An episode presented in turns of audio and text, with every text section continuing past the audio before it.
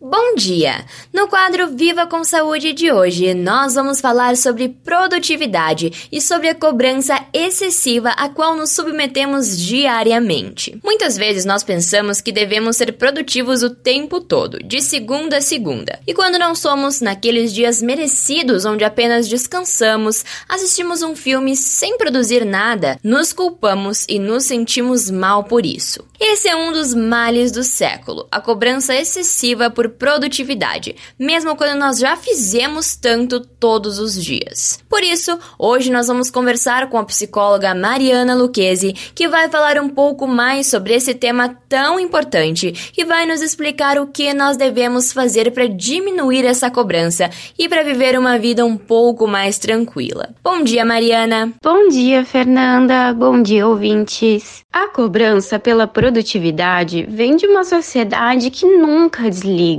mas precisamos lembrar que não somos máquinas, e sim seres humanos que precisam de tempo para recarregar as energias e ter sua vida pessoal. Não podemos definir nossas vidas em trabalho 24 horas. O que pode ajudar é colocar nossos objetivos diários ou semanais, por exemplo, em post-its. Assim visualizamos o que precisamos fazer e percebemos que fora isso, merecemos sim descanso e lazer. Lembre que uma mente cansada não produz nada, então não adianta querer trabalhar o tempo todo se no fim fica sem saúde mental, viu?